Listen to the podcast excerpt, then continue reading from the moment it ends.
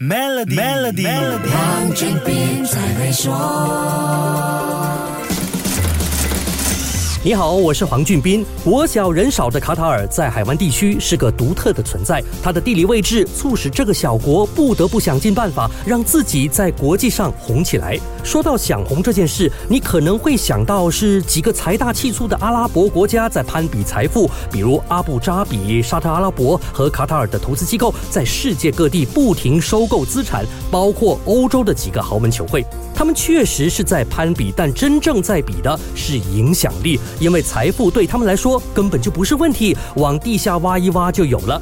所谓的想红，实际上是巩固本身在区域和国际上的地位，这样才能够立于不败之地，或者说自保。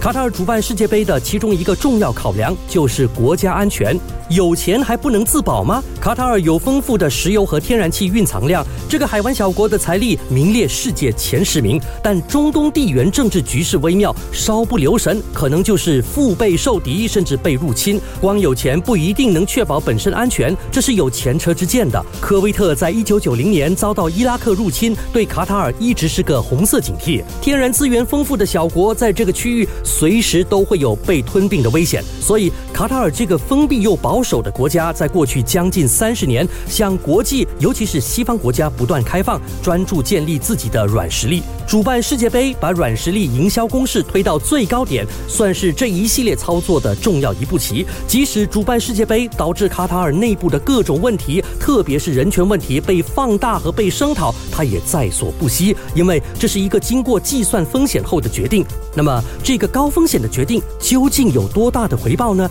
下一集跟你说一说。守住 Melody，黄俊斌才会说。黄俊斌才会说。屡获殊荣的 Maybank Premier 能提升你的财富，总值十七万令吉的奖品和高达八万令吉的黄金等你来赢取，需符合条规。